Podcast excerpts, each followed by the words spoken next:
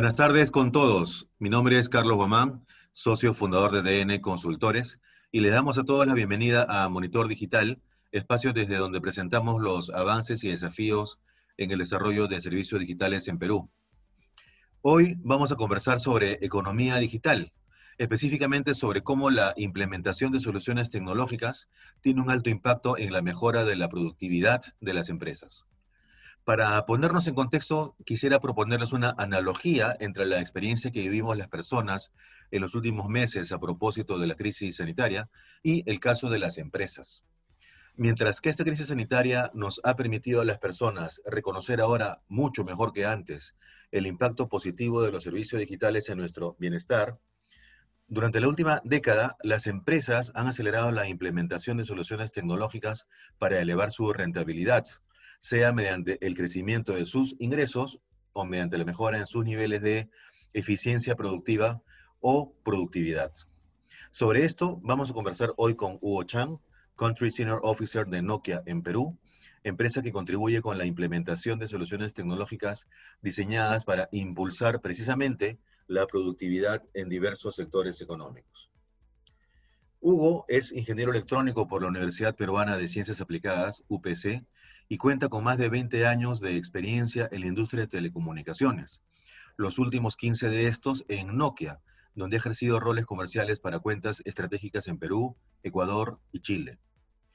Hugo cuenta además con experiencia en las áreas de desarrollo de software, soporte técnico regional y operaciones de redes de telecomunicaciones. Y además, decíamos, ha ejercido roles en el área comercial en otras empresas tecnológicas globales de primer nivel. Hugo ha estado directamente involucrado en las múltiples evoluciones tecnológicas acontecidas en el sector durante los últimos años y está convencido de que la conectividad representa un pilar fundamental para el desarrollo de la economía. Sin más, Hugo, te damos la bienvenida y es un gusto que podamos conversar hoy.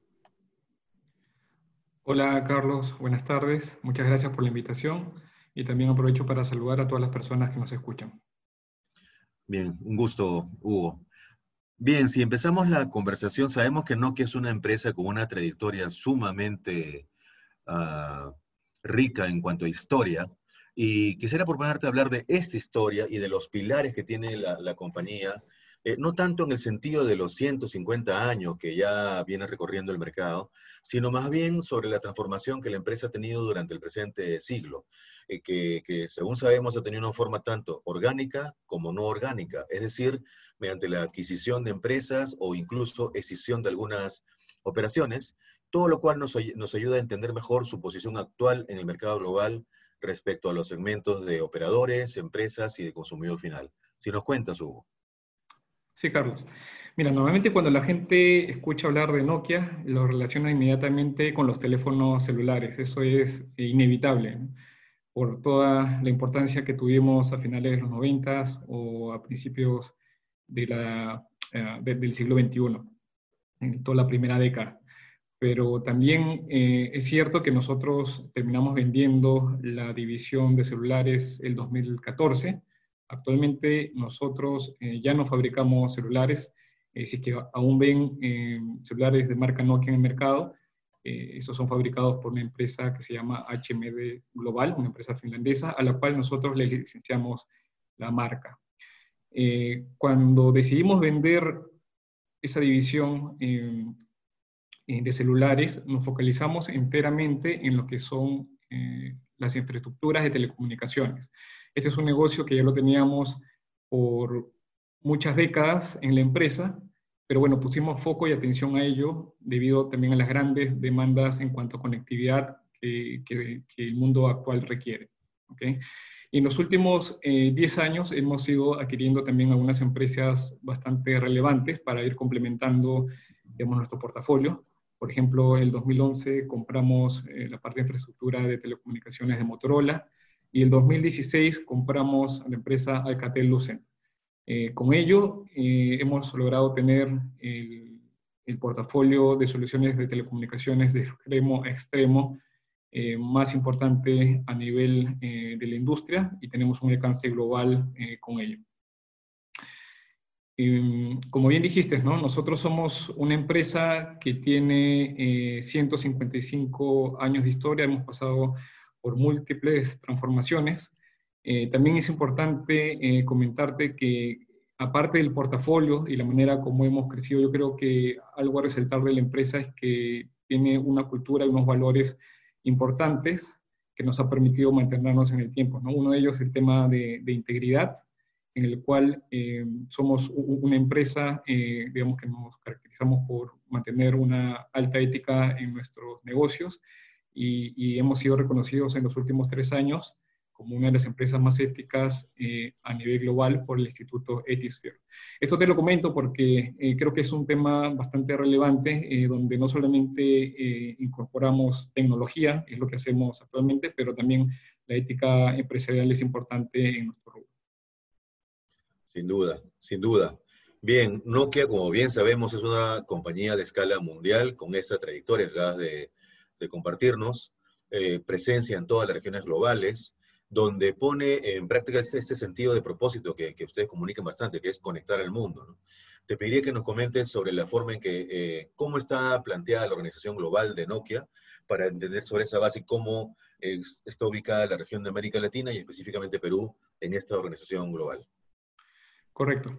Bueno, eh, en realidad nuestro nuevo eslogan, tú sabes, cuando vendíamos celulares, nuestro eslogan era eh, Connecting People, ¿no? Conectando personas. Y ahora eh, nuestro nuevo eslogan pasó a ser Creando la tecnología para conectar al mundo, donde no solamente conectamos a las personas, sino también a las cosas, a las máquinas y, y en realidad a todo lo que se viene en futuro con tecnologías como el 5G. Y con ello estamos actualmente con una presencia de alrededor de 120 países a nivel global. Eh, tenemos división geográfica, Perú eh, está dentro del territorio de Américas. Y aparte eh, tenemos unas divisiones por unidades de negocio. actualmente tenemos siete unidades de negocio más un brazo importante de lo que tiene que ver investigación y desarrollo en la empresa. Eh, dentro de estos siete, eh, siete, unidades, te comento, ¿no? Tenemos primero la parte de redes móviles, que ve todo, todo el tema de tecnología de, de, redes inalámbricas, básicamente ahí están todas las tecnologías celulares, incluyendo también la parte de microondas eh, para redes de transporte. Después tenemos la unidad de redes fijas, que tiene que ver con todo el acceso de conectividad a las casas o empresas usando fibra óptica, e inclusive eh, incorporando el Wi-Fi asociado. Después tenemos la unidad de redes IP y redes ópticas, que ve la conectividad a gran escala en las redes de telecomunicaciones. Eh, la cuarta unidad es el Nokia Software, que ve todo el tema eh, de soluciones de software que optimizan y automatizan el desempeño de las redes y también velan por la experiencia de los clientes. ¿no? según Análisis Mason, una empresa consultora a nivel global, eh, o sea, con esta unidad de software nos ha permitido eh, eh, tener el, el, market share más grande a nivel global en cuanto a software de telecomunicaciones. Entonces es un foco también importante de la empresa. Luego, como quinto pilar, tenemos a Nokia Enterprise, que es la que ve todo el portafolio de soluciones para digitalización de industrias. ¿okay? Eh, la siguiente unidad, eh, lo que es eh, la unidad de servicios globales, donde tenemos todo el portafolio de nuestros servicios profesionales, que va desde la instalación de equipos, todo el tema de ingeniería, diseño, operación y, mantenimiento de las redes de nuestros clientes. y la última unidad es Nokia Technologies, la que tiene que ver con la gestión y manejo de nuestras patentes y el tema de licenciamiento de marca. ¿okay? Entonces, eh, sobre estas siete unidades, eh, después te, comenté que adicionalmente tenemos eh, a, los, a los Nokia Bell Labs, que es esta, este brazo que ve todo el tema de investigación y desarrollo. Para las empresas que vienen, perdón, para las personas que vienen del mundo de las telecomunicaciones, el hablar de los Bell Labs es sinónimo de innovación esta organización, digamos, la adquirimos también eh, con la compra de Alcatel-Lucent, tiene una historia de 90 años, y, gracias a ella se ha tenido eh, innovaciones que son fundamentales para todo lo que es, son las TIC, ¿no? las tecnologías de información y comunicaciones. Por ejemplo, hemos, hemos visto con los Bell Labs eh, innovaciones que tienen que ver con el desarrollo del transistor, el tema de comunicaciones satelitales, el láser, fibra óptica, eh, lenguajes de programación eh, tipo Unix, C, C++, tema de celdas solares, etc. Entonces, tenemos, digamos, unos desarrollos que han sido pilares fundamentales para lo que el día de hoy es todo lo, que tiene que ver con el, Internet y las redes de telecomunicaciones. Adicionalmente, ellos están eh, mirando 10 años a futuro, ya están comenzando a, ver temas y lineamientos para el 6G, y obviamente han sido una pieza fundamental para todo lo que es el desarrollo de las tecnologías eh, actuales y, y, novedosas, digamos, como el 5G. Eh, más o menos en eso, este, Carlos, eh, consiste el, el, esquema organizativo de, Nokia a nivel global. Queda muy claro cómo está esta estructura organizacional con unidades de negocio muy definidas, que vemos que las tecnologías permiten que el, portafolio de soluciones se vaya expandiendo. Vemos, sentimos un particular énfasis en el, en el segmento inalámbrico, de las soluciones. Quisiera que nos comente sobre eso un poco y también de la mano con eso eh, en cuanto a esas soluciones de cómo se traduce en el valor entregado a los clientes. Es decir, tienes por un lado a los operadores, que son un cliente tradicional, pero tienes también que con el surgimiento, por ejemplo, de 5G, algunas verticales industriales asoman también como una como una oportunidad de colaboración, de contribución importante de, Nokia. ¿Cómo ves estos temas? El énfasis de inalámbrico por un lado y la, cómo empata los operadores, con la evolución de los operadores con el surgimiento de las verticales como potenciales segmentos de clientes. Sí, si bien es cierto, eh, uno normalmente asocia, eh, por ejemplo, tecnologías móviles 4G, 5G con la parte inalámbrica, lo cierto es que también la parte fija, eh, cómo llegas eh, con el transporte a ciertos lugares donde van a estar las celdas, digamos, que están irradiando este tipo de señales. eso pertenece a un ambiente fijo, ¿no? Yo te diría que, lo interesante de nuestro portafolio es que tenemos una gama completa de soluciones, no solamente la parte inalámbrica, sino la parte fija y, demás tipos de soluciones que complementan todo el ecosistema de, de telecomunicaciones, ¿no? Ahora, sobre el desarrollo de eh, la parte de verticales. Eh, nosotros como Nokia, eh, bueno, nuestro foco principal ha sido el negocio con los operadores. sin embargo, a partir del 2018, Nokia, a finales de ese año, Nokia decidió crear una unidad de negocio, que te la comenté hace unos minutos, Nokia Enterprise, un poco para ponerle foco a todo el desarrollo de las industrias verticales.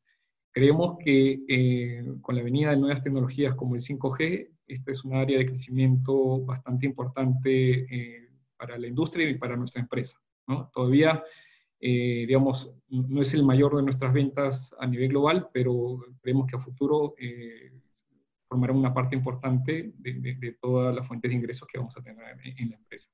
Y dentro de esas verticales, digamos que estamos viendo como, como Nokia, te, te puedo comentar, a ver que tenemos toda la parte de energía y recursos naturales. Ahí está la parte de industrias como la minera, temas de empresas de gas y petróleo, eh, los servicios públicos de electricidad, agua eh, y la parte de agricultura, por ejemplo. Después también estamos viendo todo lo que es conectividad para el sector de transporte, el tema de aeropuertos, puertos, eh, trenes y ese tipo de, soluciones donde requieren también eh, de una conectividad de, grado industrial. Después, el sector público, donde tenemos soluciones para seguridad pública, eh, ciudades inteligentes, eh, todo lo que son los planes nacionales de banda ancha, etc. Y finalmente, todo un sector que atiende a grandes empresas tipo la manufactura, logística, servicios financieros, retail o sector salud. Entonces, con todo nuestro portafolio de extremo a extremo, atendemos diversas capas de red. No solamente la parte de digamos que es una parte primordial, sino llegamos a ver hasta eh, aplicaciones de negocio para cada una de estas verticales. ¿no? Todo tiene que estar, digamos, focalizado a cada uno de nuestros clientes. Y lo que hemos visto es que cada, vez más eh, las empresas empiezan a demandar este tipo de tecnologías TICs para empezar a transformarse eh, digitalmente en búsqueda de una mayor productividad. A nivel global, digamos, podemos decir eh, que de un 100% de inversiones en TIC, eh, normalmente 30% está yendo a lo que llamamos las industrias físicas y un 70% a las industrias digitales. ¿Qué cosas son las industrias físicas? Son aquellas en las que normalmente el, el producto final eh, es un bien físico, ¿no? Eh, por ejemplo, el tema de la agricultura, tema de minería, tema de manufactura. Y en cuanto a industrias digitales, son aquellas que tu producto final es un, bien que, se puede dar en formato digital. Por ejemplo, la industria de la música, televisión, eh, servicios financieros, algunos servicios de consultoría, etc. Lo interesante es que hemos visto que el nivel de productividad es mayor en las industrias digitales. Estamos hablando eh, de un promedio en los últimos 15 años de un 2.7% anual versus un 0.7 de las industrias físicas. Entonces vemos que implementando eh, tecnologías TIC eh, podemos tener un nivel de productividad mayor. Ahora, lo interesante de esto es que cuando ya lo aterrizamos a, impacto económico, las cifras son al revés en cuanto a los porcentajes de, de impacto de cada una de ellas en las cuales las industrias físicas representan casi un 70% de PBI versus las industrias digitales que pueden representar un 30%. Entonces, es allí donde vemos el uso de la tecnología, de la conectividad, eh, todo el tema de lo que es digitalización, automatización, etcétera, eh, puede traer un beneficio importante a los países en cuanto a, mejora de, de, las economías. ¿no? Y lo que vemos es que eh, ahora existen nuevas palancas tecnológicas como el 5G, que digamos van a permitir que este tipo de, desarrollos eh, sean una realidad. ¿no? Y, y, como, y, como, recordarás, 5G eh, no solamente es una un mejor ancho de banda, ¿no? no solamente es ir más rápido, es lo que normalmente la gente lo ha ido asociando conforme hemos ido aumentando las G, ¿no? Del, 2G, 3G, 4G o 5G. Eh, actualmente, por ejemplo, Nokia tiene el récord de velocidad eh, mundial con, 5G, estamos alcanzando 4.7 gigabits por segundo, imagínate ese, eh, ese throughput de datos, pero el 5G va más allá de la velocidad, ¿no? Estamos hablando de temas de aplicaciones con baja latencia, y muy alta confiabilidad. ¿no?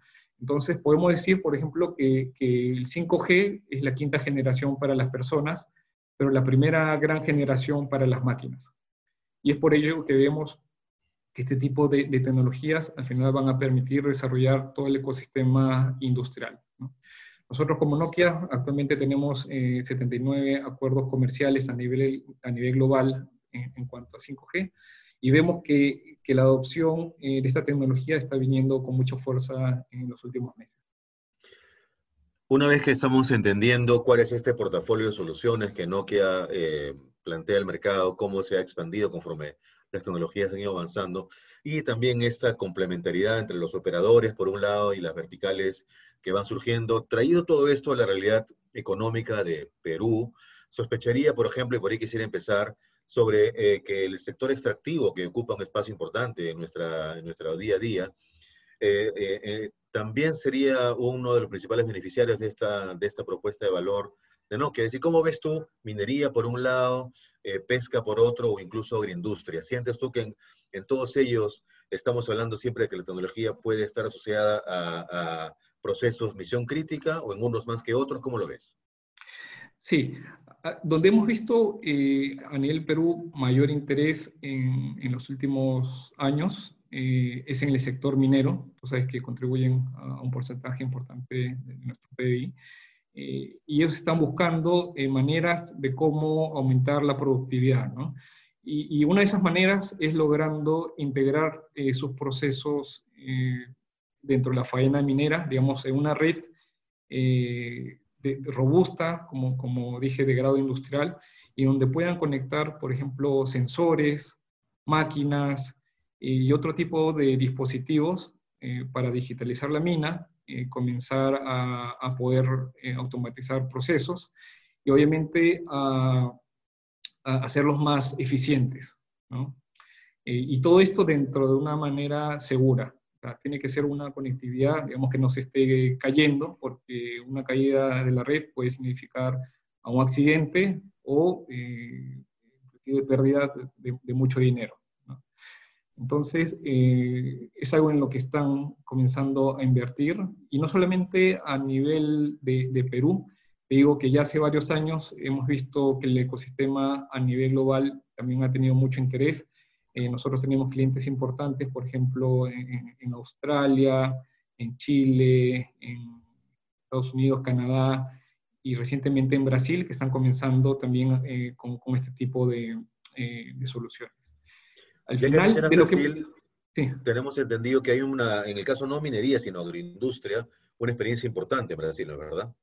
Es correcto. En, en caso de, de, la agroindustria, nosotros junto con otras eh, nueve empresas del ecosistema de, agro, eh, hemos formado una asociación llamada Conectar Agro, donde estamos buscando impulsar la digitalización del campo en, Brasil. Eh, gracias a ello, el año pasado ya hemos aumentado una cobertura de 5.1 millones de hectáreas y hemos habilitado la tecnología de Narrowband IoT, digamos, para que sensores dentro del campo y maquinaria se puedan conectar a, esta, a, esta, a esta, red. Ello eh, va a permitir a la industria del agro ser más eficiente, eh, comenzar a, controlar ciertos costos y ser más, más productiva.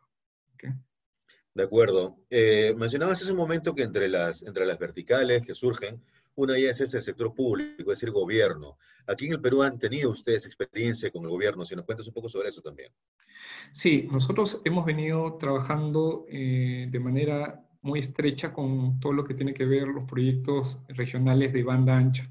Actualmente estamos trabajando en 14 de, las 21, de los 21 proyectos y, y, y, para mí personalmente es algo que nos enorgullece porque finalmente estamos con este tipo de proyectos reduciendo la brecha digital en el país, que es un primer gran paso y espero que a futuro sobre eso podamos montar, digamos, eh, ya esta conectividad para procesos, eh, digamos, eh, productivos, más industriales y que permita tener el siguiente nivel de impacto en nuestra economía. Correcto, sí. ya para ir redondeando las ideas, ¿no? Tenemos como el, el portafolio de soluciones eh, tecnológicas de Nokia ha ido expandiéndose, cómo las verticales se suman a los operadores como foco de atención para, para ustedes, eh, y en el Perú las situaciones, como has mencionado, de, del gobierno. En minería, eh, hemos conocido el caso de, de, la, de las bambas, entendería que ahí aplica todo lo que has mencionado hace un momento, ¿no? Sobre cómo impactan la productividad las soluciones que ustedes plantean. Sí, es correcto. Eh, ese caso es un caso público en el cual, eh, digamos, la, mina eh, ha querido aumentar la conectividad de grado industrial en, toda su cobertura para poder tener mejores eficiencias y mejorar la productividad en la misma. Al final tenemos una red multiservicio de alta velocidad, baja latencia y segura, para que ellos puedan incorporar sus servicios digitales en los próximos años. Pero ya tienen una base en, la cual están comenzando a, incorporar desde ya eh, dispositivos que les va a permitir, digamos, tener una, una mina digital. De acuerdo. Creo que hemos hecho un buen repaso, eh, Hugo, de cómo es que toda esta estrategia global de Nokia se traduce en la práctica, en las soluciones que, que plantean en, en, la realidad económica del país.